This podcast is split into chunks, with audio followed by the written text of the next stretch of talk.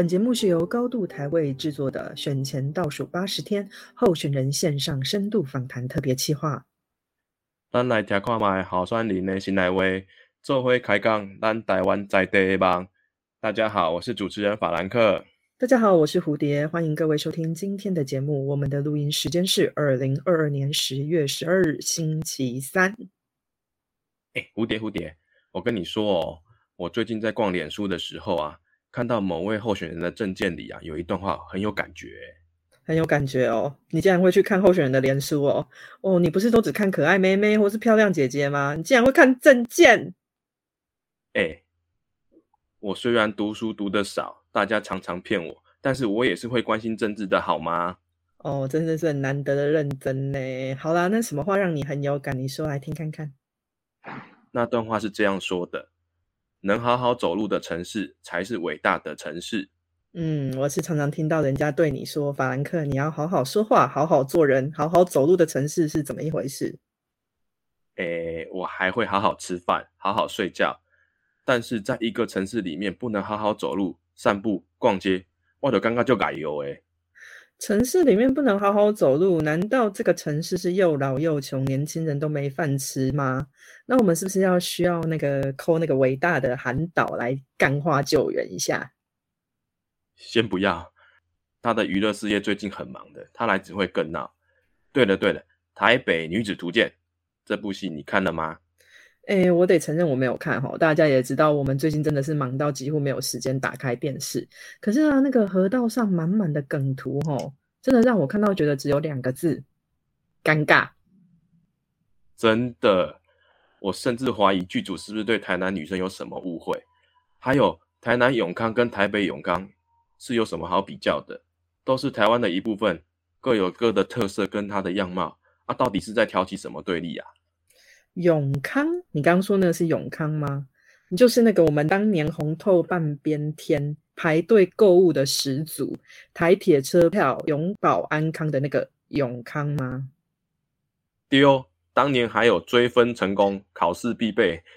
你不要再说了啦，再说就泄露我们两个的年纪了。哦，好了，我闭嘴哦。但我真的很喜欢永康这个地名，诶，听了就 hockey 哎。那我们来欢迎今天的来宾哦，台湾激进台南市永康区市议员候选人吴一杰，一杰你好，你好，大家好，我是台湾激进因空气玩好酸林吴一杰。一杰你好，你好，这里我们先请你跟我们听众朋友做个简单的自我介绍，让大家认识你。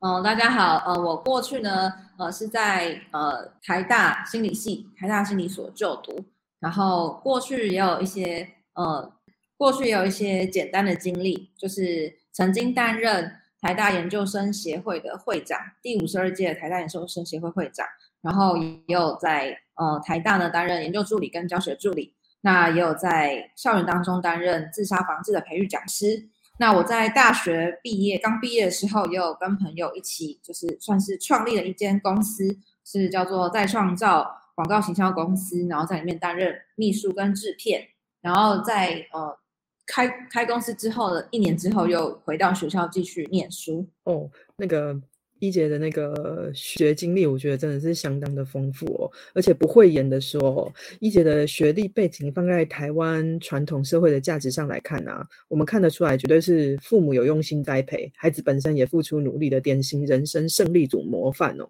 一路走来都是第一志愿，雄女台大台大研究所，就是所谓的。精英培训之路，我们都可以想象，你未来绝对是社会的中坚分子。如果在公务体系的话，绝对是引领国家前进的那个青年力量。就算再不济、再不济、再没有那个大志愿，吼，也是已经准备好可以平稳的升为至少是高阶中产阶级，平稳的来过生活，吼。可是啊，你却跑来跟体制冲撞，嘞，走社运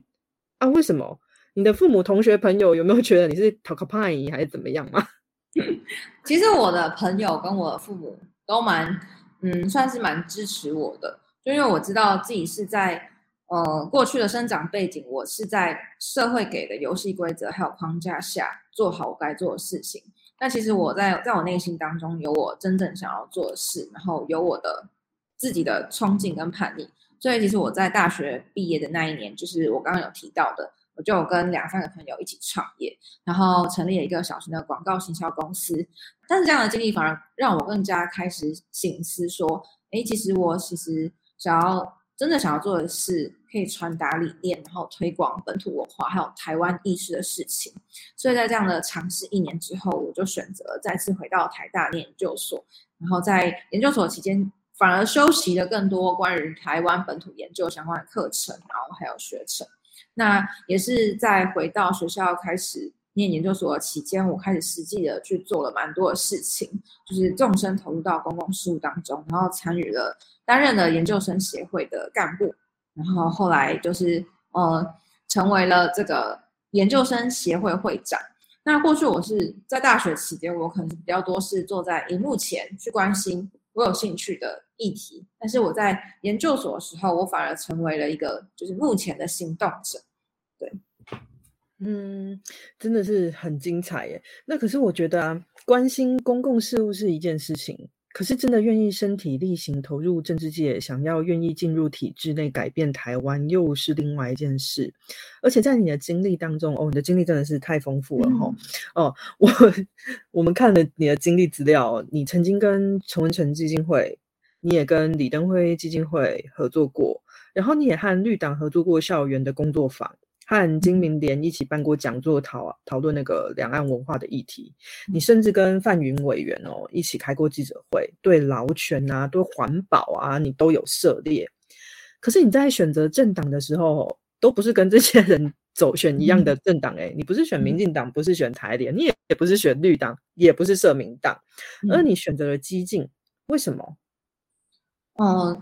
基本上，其实我那时候。我会开始认识激进，是我在那时候二零二零年投政党票的时候，那时候开始也那时候跟同学之间开始讨论说，哎，我们今年政党票要投给谁？对这个很重要的选择的时候，然后从那时候开始，就是我们就上网去查一些资料，然后就发现说，哎，就是其实台湾激进的理念跟我们的想法是蛮就是相合的，然后其实我自己对于。激进的理念最认同也最最有感觉，其实是就是呃，我们台湾想要迈入正常化的国家，那必须要有就是第二支本土的政党去担任这个共同支撑起这个民主屋顶这个角色。那我就觉得，哎，其实这真的是我内心当中一个蛮大的一个憧憬跟盼望。然后再加上激进的呃。最最主要的三大主张就是政治民主化，然后主权自主化，然后还有社会自由化，就是希望以台湾为主体，然后来去让就是走在最前面，成为一个开拓者。那其实，嗯，很多人都会觉得说，哎，台湾基金是不是只管抗中？但其实台湾基金不不是只管抗中而已，只只是说这个是我们比较一个鲜明的旗帜跟标示。那其实从台湾基金的主张的立场来讲，我们还是会关心，就是在台湾本身就是内部所发生的事情。我们是希望以台湾为本来去永续的民主自由，然后以人民为本来去回应社会需求，然后以公平为本，然后来让就是所有人都可以安居乐业。对，所以其实从这三点就可以看出，其实我们包含的。议题很广，我们不是只有抗中而已。对，其实我们包含不管是反渗透、反操纵，然后雇人权，然后要公平，然后要做转型，然后好交通、助托日、促长照，然后降空污、性别尊重，然后高教转型、能源政策等等，其实都是我们关心的议题。是的，那我们看到很多年轻人参政啊，那走在政治这条路上，不一定是非得要站在最前面曝光的那一个。有人会选择当幕僚，也可以选择当做就是一个呃捐捐献者。那最后是什么原因让你决定站出来，然后还到永康这个地方蹲点选议员呢？嗯，其实这个问题蛮多人问过我的，就不管是我在选学过程当中，或是呃近期的很多访谈啊，或是我的朋友，其实某种程度上也会好奇这一点。那其实蛮多人看到我的第一印象，还有我的经历之后，然后。就是在对待我现在的工作，都会有一种冲突感，会对大家都会有一点，就是就觉得哎，有点好奇你为什么会选择这条路？因为我在我的求学环境啊，或是就是或是台湾的这个既定的一些价值观还有印象当中，是我身边的很多的同学他们的未来的人生规划，或者他们属于他们自己的幸福的方程式，是可能比较多是顶着很好学历，然后进入到大公司担任主管，然后领高薪。那更多人是觉得说，更多人的想象是觉得说啊，台湾是个鬼岛，所以我要出国，我要移民，然后追求一个更好的个人的快乐的生活。但我并没有就是按照台湾的这种价值观或者社会框架去做这样选择，因为我认为就是呃，我的个人幸福是没有办法脱离台湾人的幸福的。对，所以其实我觉得自己未来的呃人生跟未来的路，我会想要更多的把自己的呃专业奉献给这个土地。然后，所以当时候我选择这条路的时候，其实我反而觉得跟我自己没有太多的，就没有觉得太多的意外。反而我觉得更靠近我自己内心内心真实的声音跟想法，还有我自己最初对我自己未来的这个想象，还有人生的这个向往。因为我确实在念大学之前，我的想象是希望我可以透过自己的所学跟专业来去回馈给这个社会，然后带给台湾这块土地前进的力量。对，因为我相信就是蛮多嗯这一辈我这一辈年轻人，他们对于自己所在的就是这块土地。在谈论到就是国家未来发展的时候，都会有一个无力感，所以才会有我前面刚刚讲，大家都觉得说啊，台湾有一些人会觉得说台湾是一个鬼岛，想要赶快就出国移民啊什么的等等之类的。因为其实为什么？我觉得很主要造成这样子的状况跟这样子的心境，主要是有一个很很大的原因是什么？就是因为很多时候我们我们的社会的氛围还有整个呃社会的环境，其实很多人对于自己国家主权还有我们台湾的这个国家认同其实是模糊不清的，甚至还有很多就是在我们的身边有很多不断的往中国靠拢的既得利益者，把持着台湾许多重要的就是政政治的决策的位置。对，所以其实很多时候这些人他们移移出台湾，可能某种上也是对就是这个现况感到失望，或是就是觉得哎没有办法改变的这个无力感。但是我所认识的台湾激进，我觉得就是带着。这样子的有一个很大的理想跟抱负，然后再去呃，在作为这个政党的理念，然后也是有呃成为了一个可行的行动纲领再去引导，然后坚定的对抗中国，然后捍卫台湾的民主价值，然后还有本土的意识，然后所以我也是觉得应该要从地方开始，就要有。能够考量台湾主体性的基层议员来去成为国家坚定，然后也代表台湾进来到台南永康这个地方，然后希望透过自己的专业跟能力来去回馈给这个土地。对，然后因为其实最后，因为我们也可以看到，就是大家对于台湾的选举是有抱持的既定的印象，都认为，哎，一定要花大钱才有办法选举，然后或是很多时候选举是被这个金钱跟人情所捆绑。或是很常常被一些就是做了很久的议员啊，或者正二代就是所占据的。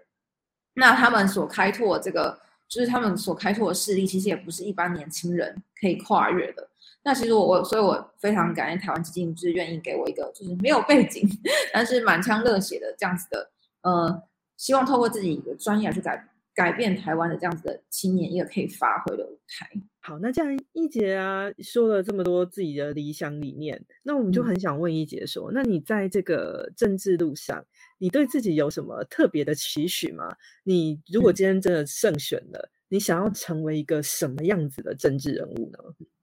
其实这一题是我在选举期间蛮深入思考的一个问题，就是因为呃，就是。越是深入到选举当中，你其实会越看清某一些就是政治的现实跟政治的实况，然后你会把他自己反推到自己身上，就就会想说：哎，如果我现在是一个议员，我会怎么做？我应该要做到什么样的程度，我才真的叫一个称职的议员，或是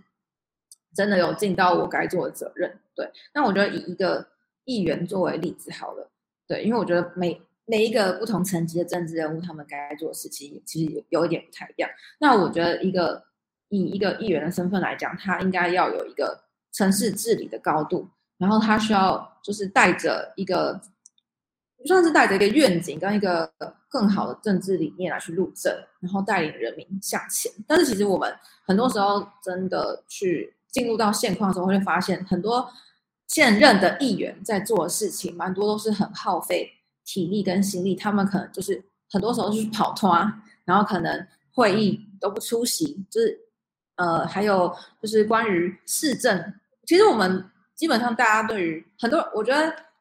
反而是因为这样的关系，大家对于一个议员，一般的民众对一个议员应该要做什么，其实他们是一个很在一个很模糊的状态，他不太知道一个议员到底要做什么。因为其实我真的有遇过，我去就是跑活动的时候，然后有有一个有一些就是对于政治比较冷感的人，他们就问说。哎，所以，我我可以好奇问一下，这个市议员要做什么吗？这样子，对，就会有问，会遇到这种状况，对。那所以我就觉得说，真的是因为就是台湾的环境，呃的这样的这样的一个状况，然后导致大家对于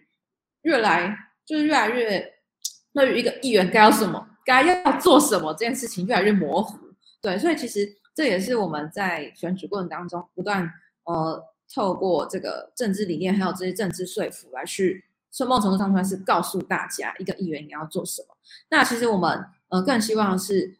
当我们可以进入到真的进入到这个议会当中的时候，我们可以希希望深入的去进行所谓的选制改革。我们希望不要让金钱介入到选举当中，让大家的焦点应该是要放在就是政策的辩论，然后应该让大家一起来去思考说，哎，我们要如何让自己的生活环境，然后可以变得更好。然后让大家可以感受到，就是我们的城市，我们所在的地方是要一起去打造，不是只有议员的事情而已，不是只有议员在做而已，而是，嗯，就是我们没有不能让，就是我们自己的，就是不能让现在的人越来越走向一个原子化的状态，就是都不关心公共事务。对，所以我觉得应该要让，就像是在二零一八年成，就是基台湾基金喊出的，我们要让。嗯，那个让城市可及，城市可亲，这样子。对我觉得我们一定要做到这样子的状态，因为就是一个，我觉得一个好的政治应该是要让人民可以一起来去参与的。对，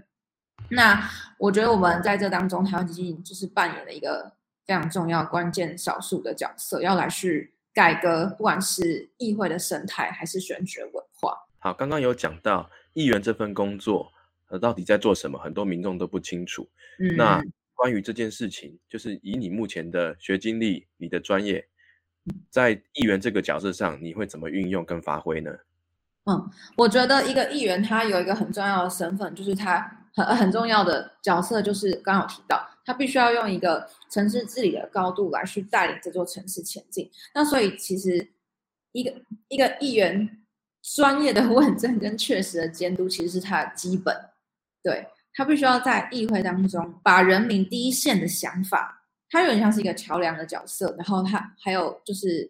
他必须要把人民第一线的想法反映到就是呃议会当中，那他也必须要带入，就是他他本身就是有一些研究的责任嘛，他必须要把专家的想法也要一起带入到议会当中，然后来去做讨论，然后才有办法让这个就是市政的监督。然后可以更加的往前，让市政的发展可以更加的，就是有不一样的视野。对，好，那我们非常期待你可以在这次选举中达到你设立的目标。那身为候选人，一定对自己的选区有相当程度的了解。那你可以帮我们介绍一下你的选区永康吗？因为我们现在对于永康都是那出戏里面的永康的印象。嗯，好。那我觉得永康其实是呃台南市里面一个蛮特别的城市。为什么？因为其实大部分人对于台南市的这个印象可能就是啊古迹很多，然后美食很多等等。但我觉得永康最鲜明特色其实是人。为什么？因为它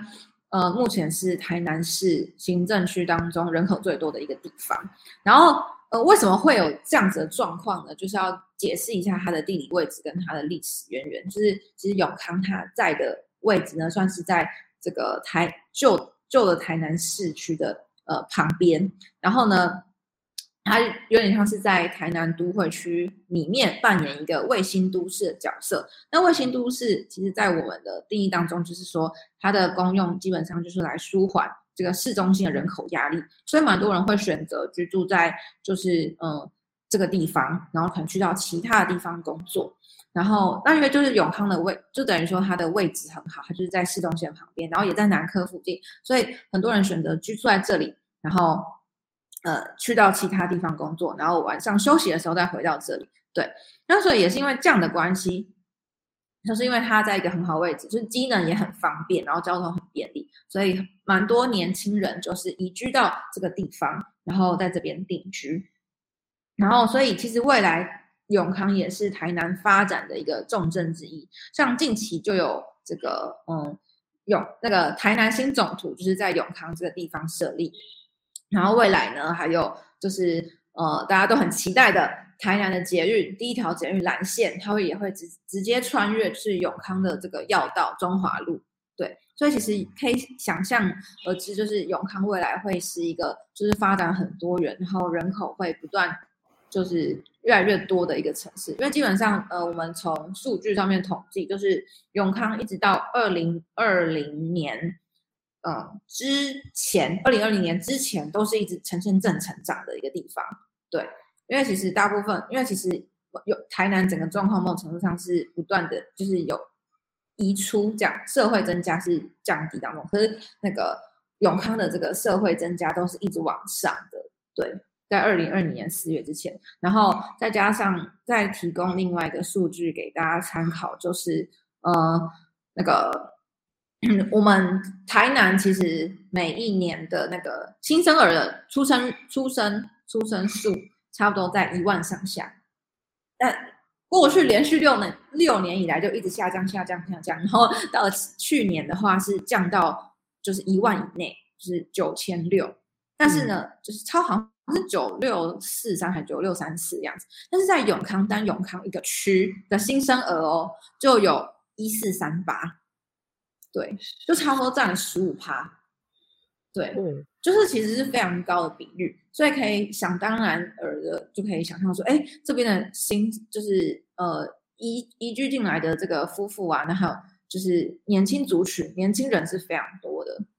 嗯，可以想象，诶，那代表说，呃，出生率这么高的话，那代表说这是一个宜居的地方，而且大家也都愿意来。我们看好它的未来。那身为一个本土的在地议员的候选人，你将来希望把永康打造成什么样子的地方？或者说，你希望永康可以继续往什么样子的发展前进呢？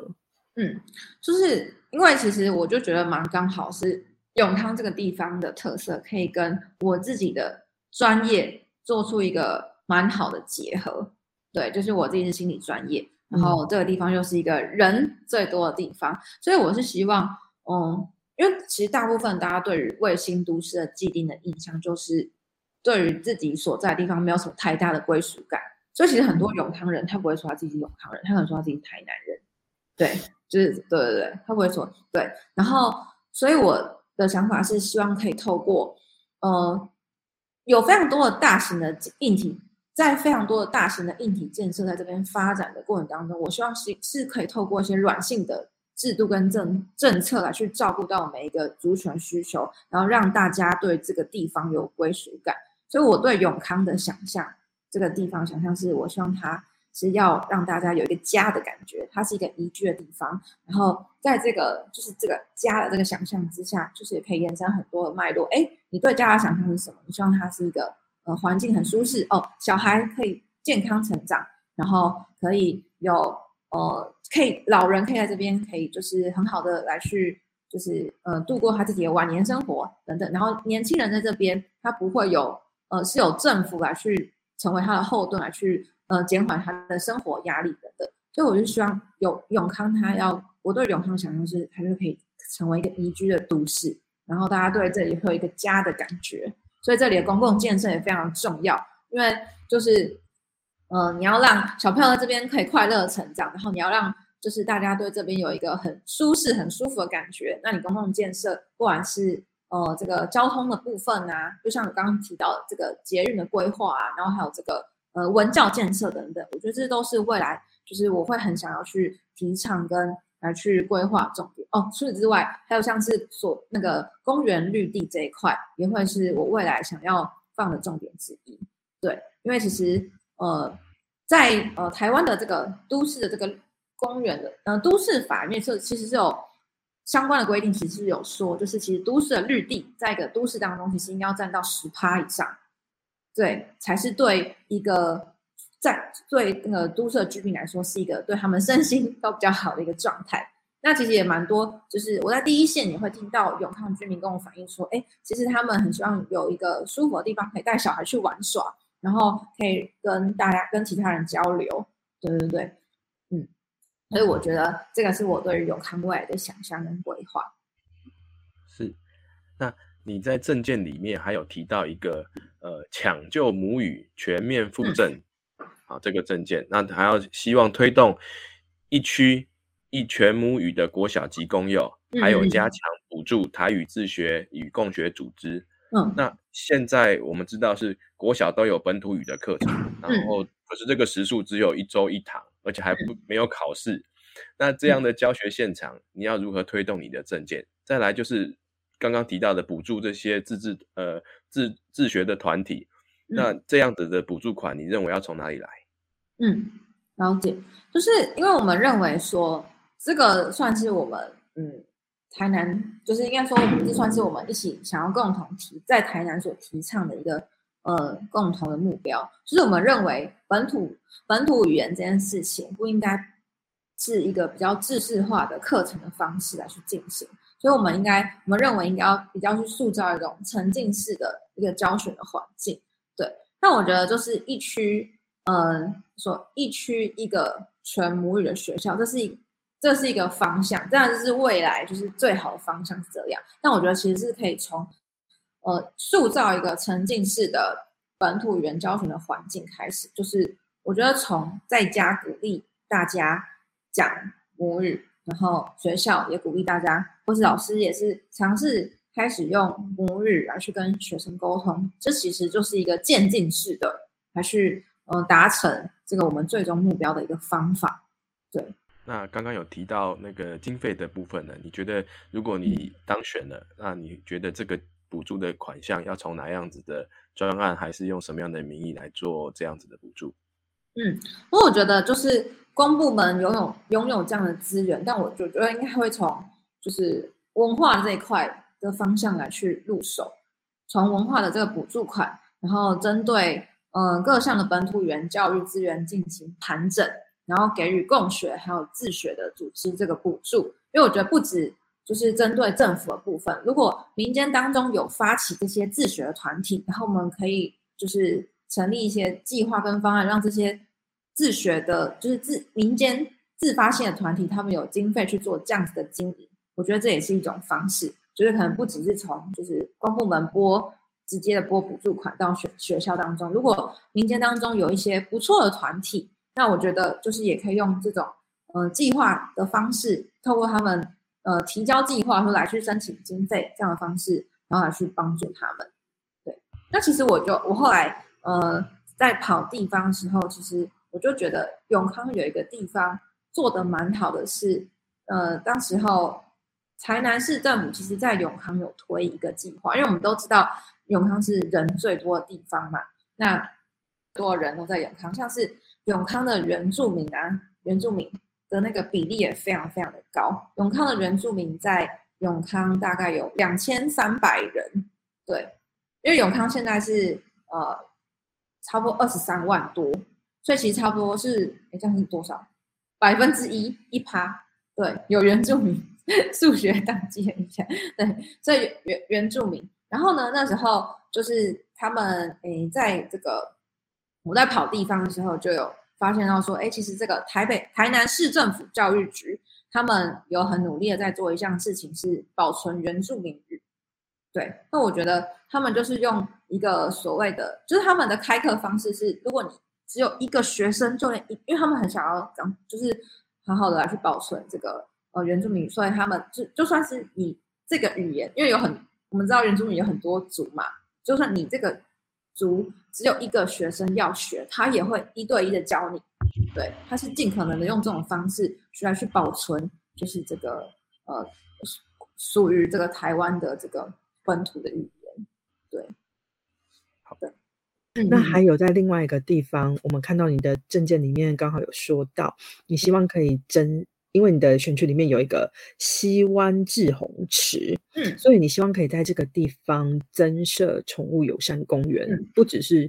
呃教会人类，也教会宠物这样子。你可以跟我们说明一下是一个什么样的地方吗？然后为什么想这样做？嗯嗯嗯，其实会有这个想法的，嗯，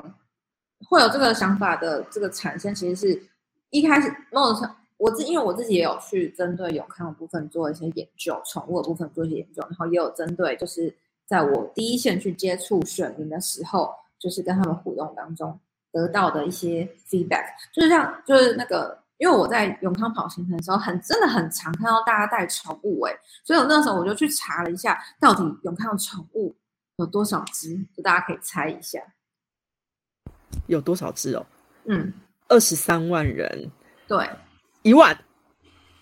好。太多吗？三万，更多，更多，六万？多，更多。二十三万，而且我讲是就是有登记的哦。哦，嗯，八万。二，十三，更多。两个人一只的话，应该也有我算是猫跟狗啊，就单纯指猫跟狗而已哦。哦。如果两个人一只，那十十三呃十二万再多，哈，那不是大家都有，每一个人都有猫或狗哎、因为有可能有就是有些家庭他一个一个家庭就会养蛮多，哦，哦，所以这么多，难怪真的人很去多哦，真的很去推广这件事情，宠善宠物友善公园这件事情。对。好好，所以答案是什么？我们可以？看一下这个比例，就是其实永康零到十五岁的小孩是三万零六百四十二，嗯，然后呢，它是永康正式登记的毛小孩，就是猫跟狗，总共有十五万，大约十万，就是是零到十五岁小朋友五倍哦。平均一个人可以分到五只哎、还感觉那个童年成长很不错的感觉。对对对对，所以是真的蛮多的。然后我我有感受到他们的需求，那他们的时候就是有我在呃有，因为其实西湾志宏池那边的那个算是环境跟状态是蛮适合可以让就是宠物那个就是在那边跑动的，对。嗯，然后也比较不会让就是宠物撞到人的这种状况发生，对，因为蛮多就是那个那个猫小孩爸爸妈妈都会说，他们每次出去就是遛小孩、遛遛毛小孩的时候，都会很担心会就是撞到人，造成交通事故。对，然后那个，所以他们其实对于就是如果有一个地方可以让他们很安心的，然后或是跟这些就是其他的毛小孩爸爸妈妈交流，就他们会很希望有个这样的地方。然后那时候这就是我们刚好是经过这个西湾志宏池的时候，就发现，哎，就是其实这是真的是一个巧合。就是某一天下午，就是刚好经过那边的时候，就发现超多人带着他们家的狗狗去那边散步。然后我就去了解一下，就发现说，哎，就是其实他们过去也有很想要努力去争取这个西湾志志宏池成为宠物公园，因为其实目前台湾台南唯一一个宠物公园在安平那边，啊，其实从永康安平要超远的，就来回就要一小时。对，但他们但永康真的有这个需求，对，然后所以呃那时候他们其实有去争取过，但是当地的就是西湾那边的里长里长就不同意这件事情，就觉得说啊会造成一些就是呃脏乱啊等等的。但我觉得其实呃未来就是因为其实从我们的社会就可以观察到，其实我大家就是这个养宠物的趋势是越来就是是是会越来越成长的。就像是我刚刚讲，就是你看永康就有十五万哎、然后我们人口才二三点五，对啊，然后就是因为我觉得毛小孩某种程度上在现代人的生活当中已经成为了一个有有点像是心灵上的伴侣，对，嗯哦、很多人是就是可能宁愿不是宁愿就是可能就是养毛小孩，然后就说啊，我们可能就不会生小孩这样。有很多人是选择这样的生活方式，对。那我觉得如果想要呃让呃这样子的趋势，让这些人他们可以有一个就是比较舒适的空间的话，我觉得是有必要去推行这个宠物公园的这个政策。哦，那这样子的话，我们感觉到你也照顾到宠物，照顾了大家心灵，真的不愧是心理系毕业的。我真的觉得这个很重要，对现代人来说，你物质也有了，然后你也没就是衣食无缺啊，你可以过得很好，那你还缺什么？就是心灵嘛，哈。嗯，那另外一个问题就是，我们刚刚有讲到新生，呃，就是年轻族群移进的非常非常多。那大家除了除了宠物，还有除了我们假日去哪里之外，还有一个问题就是步行的问题。在台南永康的地方，好像步行的规划似乎不是这么的完善哦，大家都要与车争道，或者是与摊贩争道，还是什么的。那这个部分的话，你有什么？特别的见解，然后可以帮我们怎么样解决一下这个问题吗？对，嗯，我觉得就是也是从刚刚这个以永康就是为那个呃人最多的一个城市为基础的一个出发点，其实我觉得最基本的人行道 就是一个很重要的议题。对，很多人都说在永康找不到一个安全的，就很少人行道，然后会变成就是人车共行这样，然后脚踏车，然后对。全部就是就没有一个很呃安全的一个规划，然后再加上就是呃，我觉得人行道可以整并到就是永康的这个交通建设一起去讨论。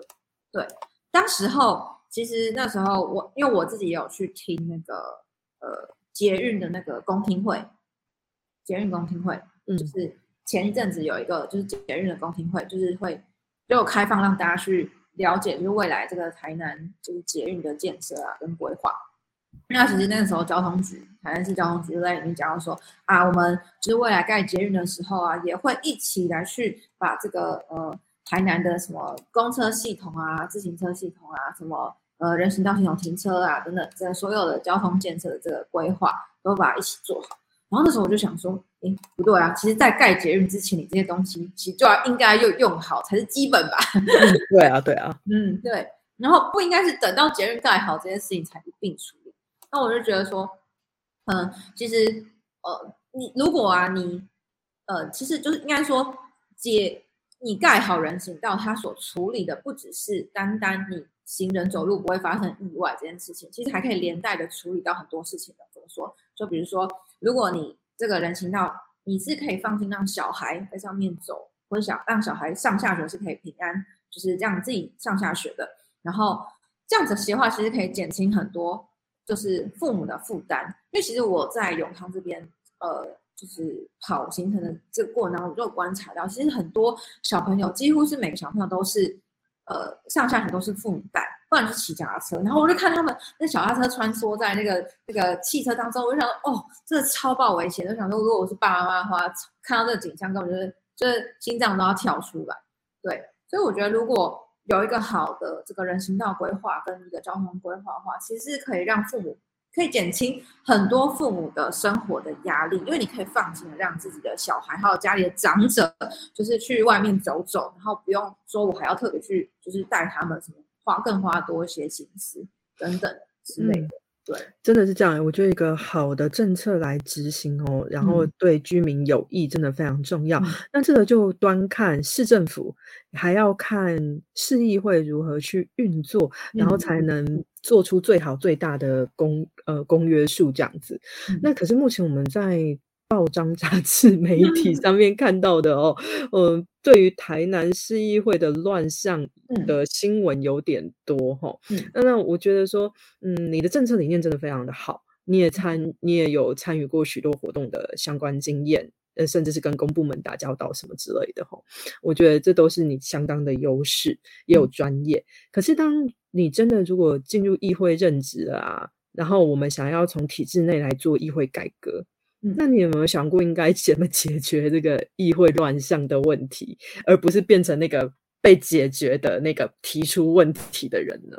嗯，有，就是嗯，我觉得从最基本的这个好，因为我们是选是市议员，我就从最基本的这个对市议员的这个要求，跟对于就是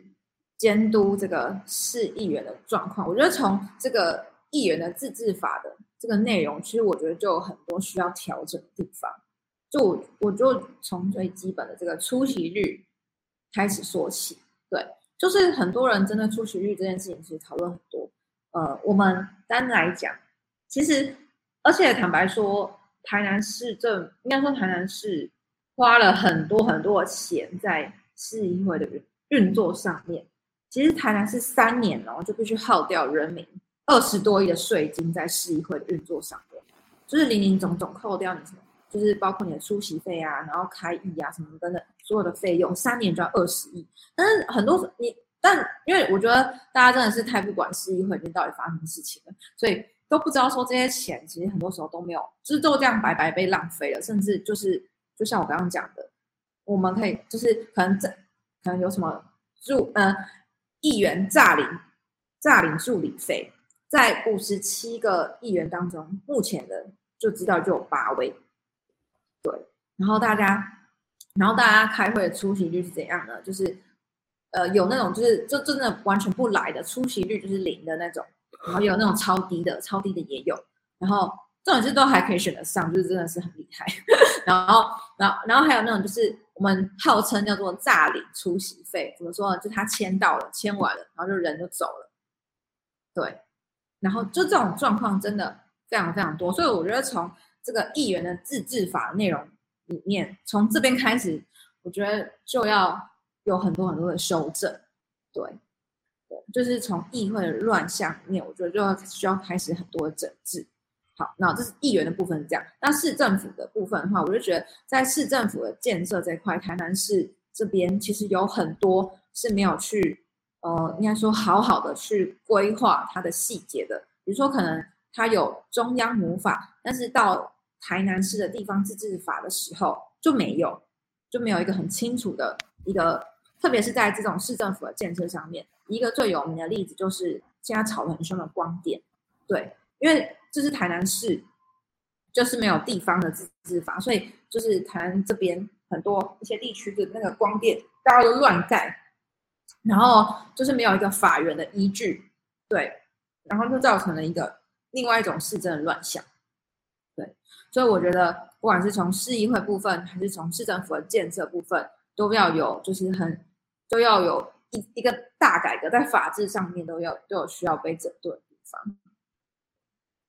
是，好，那我 我们刚刚讲的都是关于呃议员本身，还有未来那个当选之后的一些。愿景。那现在我们谈谈你自己。那我们最近呢，在那个媒体上呢的讨论上，就看到一件事情，就是他们讨论到你了，可是呢，他不叫你吴一杰，他们对你的称呼是永康桂纶镁。那身为一个心理系专科出身的新女性，不知道你自己对这样的称谓有什么想法吗？嗯，对，嗯，我觉得基本上这件对于这件事情是。有一点小开心，但又有不太不太开心，有很大 不太小开心是，你知道自己就是有在被被人家讨论，然后，呃，当时候会有这个讨论，是因为我写了关于那个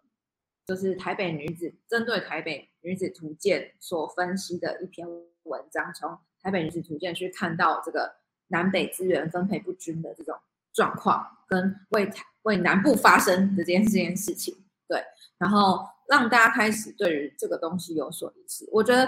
这个东西让我吸吸引了一些被关注的目光，或是大家比较愿意去听你的声音，这是一个一个小小的好处。那对我来说，我觉得就是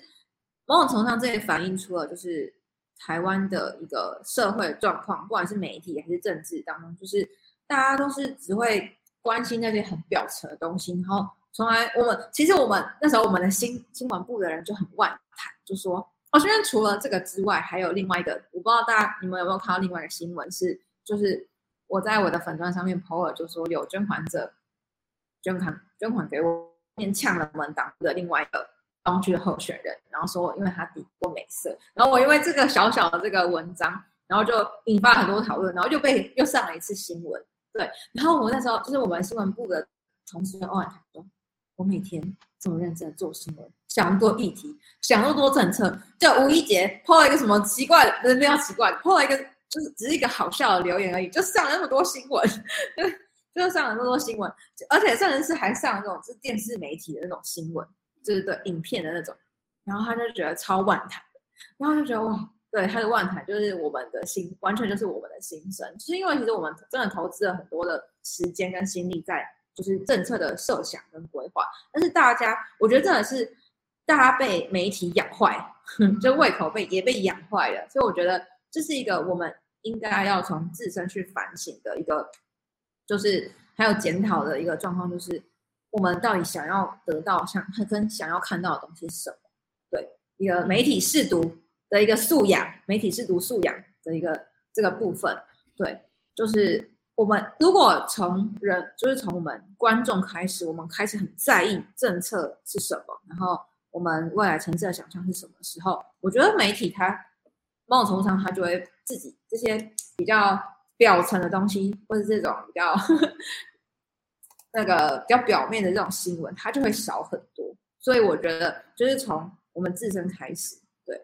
嗯，我觉得一姐真的很有趣哦。就是我们跟她说我们要跟她 讨论台北女子图鉴，然后，然后我们也问她说：“哎，那你有什么想要告诉大家，然后跟我们来做说明的东西吗？”然后她告诉我们说：“哦，我他想跟大家介绍一一一部大部头的书籍，叫做国际大出版社 Brill 将出版。”学术级台湾百科全书哈，我 们想说，哎，这是什么东西啊？然后还我们还真的认真的去查了一下，我真的觉得很有趣。我觉得大家可以好好的来听看看，这到底是什么东西？为什么一姐这么想告诉我们这是什么东西？那可以请一姐来跟我们说一下这是什么东西吗？哦，没有，因为好，我我解释一下这个起源哈，因为那时候就是那个主持人就有问我说，就是。那个有没有针对半年内就是国际新闻当中觉得很重要，然后想要讨论的东西？但我觉得，我觉得，我觉得这个就是最好的一个例子，就是这是一件很重要的事情，但是大很多人都不知道。对。然后我就，但是这个东西也没有到不有趣啊，我觉得很有趣啊。对啊，对啊，很有趣哎。就其实是呃，我在三月的时候有，诶，三月还是四月的时候看到一个新闻，然后我就写一篇文章，就是呃。他的新闻是在讲说，国际大出版社没有这样出版学术级的台湾百科全书。那其实我看到这个新闻的当下，我就是觉得感动，因为为什么？因为其实某种程度上，你说台湾现在就是，你要说，其实台湾的那个学术的年龄发展真的没有很久，因为在过去的这个党国体制下，其实台湾是没有言论自由，也没有学术自由的，所以其实基本上是从大概是一九九零年代，很近哎，超近的，就是几乎跟我根本就是跟我一样大这个年代，才开始真的就是脱离了所谓的，就是从中国诠释的这个视角而去做的台湾研究。那这个计划其实它会成为一个完整台湾研究的拼图，因为这个台湾百科全书它其实得来不易，它其实是算是台湾学术界努力三十年的成果。对，那其实我觉得从为什么会觉得它那么重要跟那么在意，原因是我觉得不不管是所哪一个领域，它发展的一个核心就是你必须要有一个你核心的，就是理论、学术理论跟研究的这个宗旨在，你才有办法去发展更多领域的东西。他从这个起点才可以去发展，不管是政治啊、经济啊、社会各个面向的东西。对，你要有一个就是理论的基础。对，那过去就是因为台湾的这个没有属于自己本土的理论基础，没有属于自己的百科全书，所以在很多领域当中都有一些走歪的状况。我们就说，我们就说走歪好了。对，那其实是台湾是有自己的独立性跟独特性的，所以我就觉得这件事情非常非常重要。然后当时候就是在负责就是这个算是这个学术计划的那个主持人，他叫做肖新煌，对，他就说。台湾虽然在国际上不一定有办法做到政治的发言，但是在学术上可以已经可以帮台湾做到证明。因为其实 Bell 这个出版社是就是国际当中非常非常有名的一个出版社，然后它有三百多年的历史，然后它每年都会出版很多经过专业同才审查的这个学术期刊跟学术书籍。然后其实但然后这这个出版社为什么会想要帮台湾发发就是发起？就是这个台湾百科全书的计划，是因为它虽然引领国际跟学术界有越来越强烈想要认识台湾的需求，对，然后觉得哇，其实世界上是有很多人想要认识我们的，虽然我们有一点小，然后我就觉得，但是我们很重要啊，对，对啊，然后我就想要讲，就是对，就是想要讲这么爽的话，对，对，就是。所以我就觉得说，就是其实，嗯，这件事情不管是对于，就是不管是对学术界也好，对于台湾主体的确立，其实也是非常非常重要的。对，所以我觉得就是就是应该说，嗯，还哦，我刚刚少讲一个，就是其实这个出版社它一直以来对于台湾的学术研究都有非有很高度的兴趣，所以我就觉得。哦，我为什么对于这个东西，呃，那么有感的原因是是为什么？因为其实我是以前念过研究所，然后我自己在台湾的某种程度上又算是没有到很深，但是有碰到台湾的学术界，但是我可以感受到那个研究的氛围是，大家会觉得我讲我只讲台湾的研究，讲台湾的东西，没有人要听，但我就觉得透过这本百科全书就可以知道说有人要听啊，而且是国际。那么大牌的这个贝尔出版社，他说他对台湾有高度的兴趣，然后就是是有很多人想要听，而且是外国人想要听。那我们自己台湾人为什么没有人想要听？就是怎么就是为什么会有这么大的就是差，就是这么大的差异？就是我们自己本身的台湾人怎么不会去关心这件事情？然后我们为什么不在意？然后居然是外国人在意我们的学术研究跟学术理论？然后对。所以某种程度上，我想要提这件事情是希望大家可以，不管是再次的对自己的研究找回自信，也是对自己的国家找回自信。对，因为那时候我在呃，就是研究，应该说在研究所的时候，可能就会蛮常听到是，就是你只做台湾的研究的时候，你这个 CP 值不高啊，什么就是那个，就可能就是你只讨论台湾，怎么就是。有人会就是国际不会采用啊什么的，国国际不会想要看啊什么等等，就是其实学术界还是会有这种声音。但我觉得这种声音其实某种程度上都是就是过去的这个 党国体制下留下来的遗毒。对，其实，在国外很多的国家，他们就算只做他们自己国家的研究，他们也是觉得说这很重要啊。为什么？因为其实这些东西都会成为你发展你国家未来的一个很重要的基础，就算。你在国际间没有人，就是很比较少人看到，或是比较少人在意。可是那是你国家就是建设跟发展基础啊。是的，真真的就是越在地越国际。那我相信一杰在做的事情，还有我们大家正在努力的方向，会让台湾走向国际，让更多人看得到我们。那节目来到最后呢，那请一杰告诉我们，选民必须知道且非投票给你的理由是什么。好，呃，我这边呢，就是会很想要，呃，再次的跟这个全台湾的选民，那不只是永康地区，就是讨论到一件很重要的事情，就是就是九合一，就是今年年底的九合一选举，真的非常非常重要。大家平常啊，可能花了很多时间去决定你要买一件衣服，你会比价很久，然后 你要吃什么东西，你会。很努力的去挖，很努力的去看 Google 评鉴，然后看别人对于这家店的想法。但是大家对于就是自己所在地方所处的这个环境的发展，还有地方政策到底是什么，可能都花的时间都没有你去买一件衣服多。但我觉得这是一件非常难过又可笑的事情。对，所以这边就是呃，想要就是在这边号召，就是说或是。呃，强力的，就是告诉大家一定要一起来去关心，就是今年年底的选举。然后，呃，在今年呢，就是有一支呃非常重要的，在台湾的政治界当中非常重要的一个政党，叫做台湾激进。然后呢，它的目标呢，就是想要成成为一支呃本土的监督的政治队伍，进入到就是全台湾的议会当中。那为什么我们会觉得我们的存在很重要呢？就是因为很多人都觉得说，呃，地方政治 跟就是国家主权这个关系很远，但其实并不是。地方政治就是你国家主权的第一线。为什么？因为我们从乌克兰，我们从很多国际新闻都可以看到。你看，就是呃，